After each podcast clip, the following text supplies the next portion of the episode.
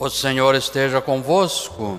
Ele está no meio de nós. Proclamação do Evangelho de Jesus Cristo segundo Mateus. Glória a vós, Senhor.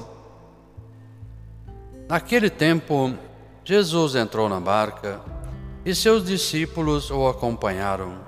Eis que houve uma grande tempestade no mar, de modo que a barca estava sendo coberta pelas ondas. Jesus, porém, dormia. Os discípulos aproximaram-se e o acordaram, dizendo: Senhor, salva-nos, pois estamos perecendo. Jesus respondeu: Por que tendes tanto medo, homens fracos na fé? Então, levantando-se, ameaçou os ventos e o mar, e fez uma grande calmaria. Os homens ficaram admirados e diziam: Quem é este homem que até o vento e o mar lhe obedecem? Palavra da salvação. Glória a vós, Senhor. Queridas irmãs, queridos irmãos, queridos casais, queridas famílias, quando a gente se dirige às famílias, sempre a gente encontra no Evangelho uma luz. Não é à toa que o lar é chamado de igreja doméstica. Neste lar, a palavra de Deus deve ecoar nesta igreja doméstica, e a partir desta igreja doméstica, a palavra de Deus deve acontecer pelo testemunho do casal e da família para o mundo. E o evangelho de hoje nos fala em todos os detalhes. Jesus entrou numa barca com seus discípulos e nesta barca eles atravessaram um lado ali do mar da Galileia, indo para a região dos pagãos, indo para a outra margem.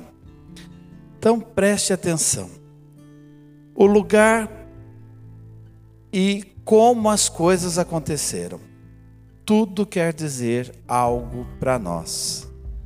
O mar, com a agitação que surge a qualquer momento, e o mar da Galileia passa por tempestades, de um instante para o outro surge alguma tempestade, é bem assim como a vida. O mar é símbolo da vida é símbolo do lugar onde a vida acontece e as agitações da vida acontecem. A barca é símbolo da igreja. E Jesus está na barca. E os seus discípulos entraram também na barca. E é nessa barca que é a igreja, que nós colocamos também as nossas famílias, que nós atravessamos o mar da vida Onde é que nós queremos chegar? A outra margem. Nós todos sabemos que a nossa vida, como diz Santa Teresinha, é um brevíssimo segundo. Que a nossa vida é uma peregrinação, é uma viagem, é uma passagem por aqui. E que nós vamos ancorar noutra margem. Então nós estamos caminhando para lá nós estamos remando para lá. A embarcação vai para lá. E fica mais leve atravessar o mar quando a gente encontra essa barca da igreja. Quando a gente se sente amparado por ela. Eu fico tão feliz em saber que nós estamos chegando a tantos corações, a tantos lares, Há tantos casais, há tantas famílias nesse momento, graças às mídias sociais, graças à Rádio São José que nos acompanha, graças a Pascom e ao trabalho dos membros aqui da nossa Pastoral da Comunicação, para tornar mais leve a travessia do mar da vida, já que a agitação do mar acontece de um momento para o outro. Agora, onde é que Jesus queria chegar? Na região dos pagãos. E essa região dos pagãos está dentro de nós. Nós temos uma parte de nós que é muito de Deus. mas nós temos coisas em nós que ainda talvez não pertençam a Ele. Nós temos uma parte de nós que tem sede de Deus, e temos uma parte de nós que corre o risco de viver apesar de Deus, ou como se Deus não existisse. Carregamos as nossas esperanças, mas carregamos também as nossas angústias. Carregamos luz, mas muitas vezes deixamos a escuridão tomar conta do nosso coração. Carregamos feridas que escurecem a nossa vida. Onde é que Jesus quer chegar mesmo nessa travessia? Nesses lugares onde ele precisa estar, onde ele quer estar onde ele quer restabelecer a calmaria, onde ele quer restabelecer a paz. Então, como casal, como família, como pais e filhos, como membros de uma mesma casa, coloque na presença de Jesus, nesse momento exato da nossa travessia, suas feridas, seus lugares escuros, os porões da sua alma. Porque Jesus, nesta viagem que nós fazemos, ele tem como objetivo chegar lá no ponto, no ponto que você precisa, no ponto que tem mais necessidade de Deus na sua alma, na sua essência, na sua vida, no seu casamento, na sua casa. E é tão bonito quando a gente vê isso, que no decorrer da nossa caminhada, Deus vai nos curando. No decorrer da viagem da vida, Deus vai chegando no ponto que Ele precisa. E Ele aproveita todas as circunstâncias, todos os acontecimentos e dá sinais da presença dEle, para a gente perceber: olha, nós estamos numa barca, juntos, e temos Deus conosco. Jesus mesmo está na barca e ele toma conta de nós. E aí diz que houve então uma tormenta no mar. As ondas se agitaram como se quisessem engolir a embarcação. Quantas vezes a gente sente isso? Ou já sentiu? Hoje pode ser que a gente tenha sentido um pouco em meio a essa crise, nossa, parece que as ondas vão nos engolir. Essa tormenta que acontece aí no mar, no evangelho de hoje, a mesma palavra é usada para falar daqueles trovões que aconteceram na hora da morte de Jesus. Quando Jesus na cruz adormeceu na morte. Diz: naquele instante houve um terremoto, as coisas saíram do lugar, uma tormenta.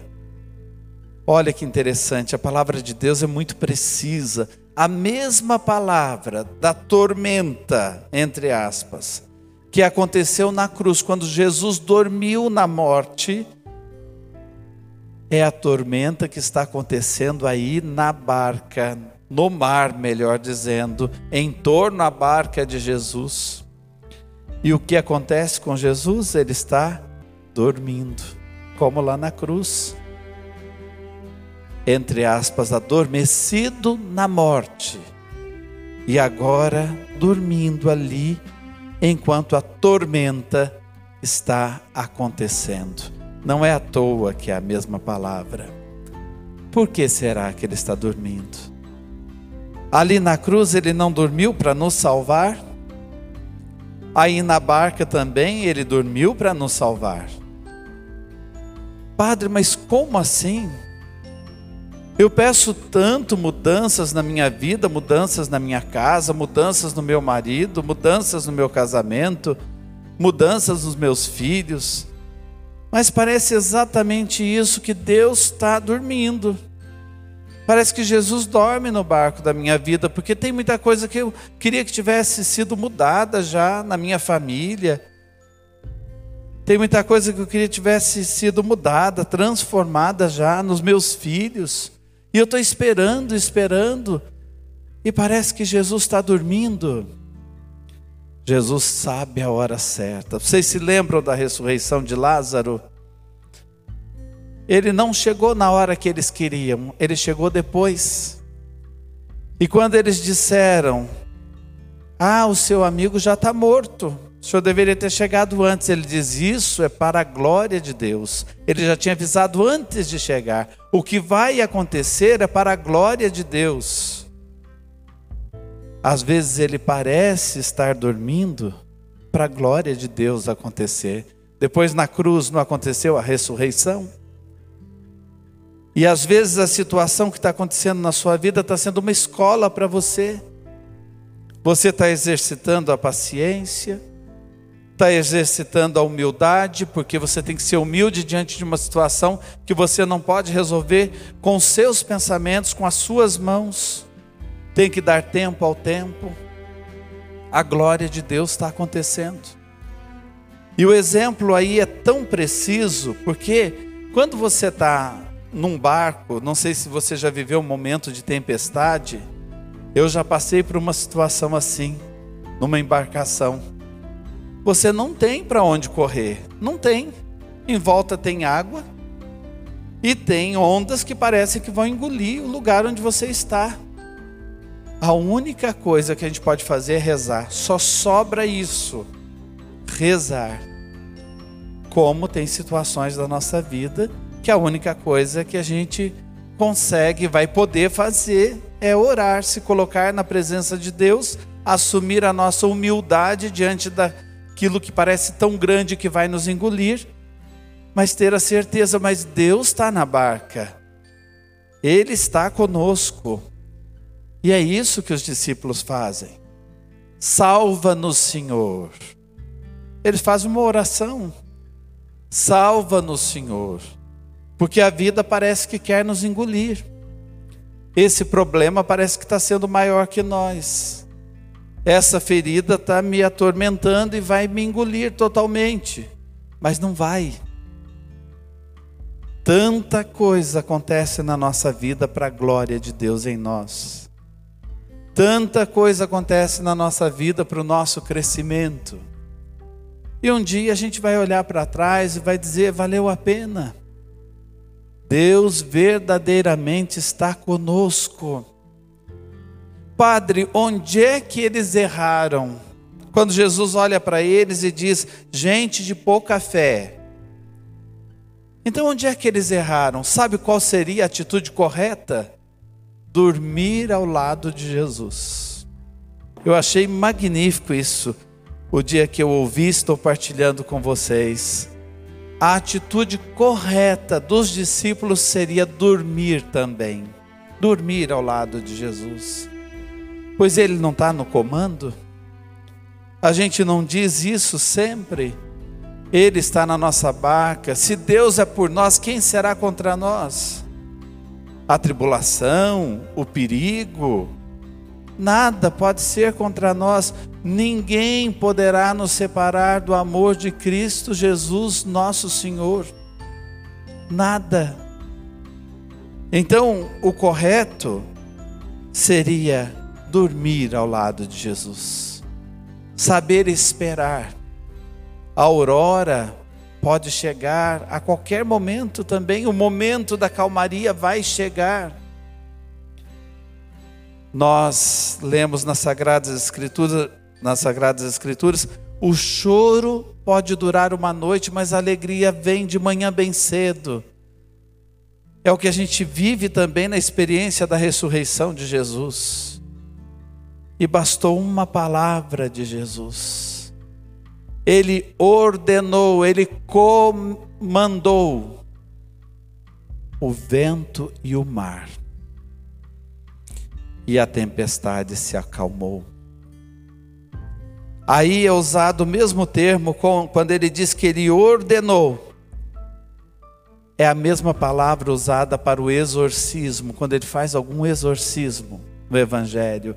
E antes, é a mesma palavra da Bíblia usada quando Moisés ergueu ali o cetro e as águas do mar se abriram a mesma palavra, a palavra de poder, do poder de Deus na nossa vida.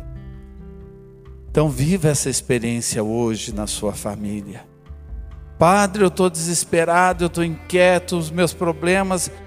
Ah, se acalme, não pense que Jesus está dormindo. Você tem fé? Durma ao lado dele. Descansa a sua alma. Descansa o seu coração. Ele está tomando conta de tudo. E a palavra de ordem dele abre o mar vermelho da sua vida, da sua história. A palavra de ordem dele acalma o mar, faz parar o vento, a tempestade. A gente só precisa crer.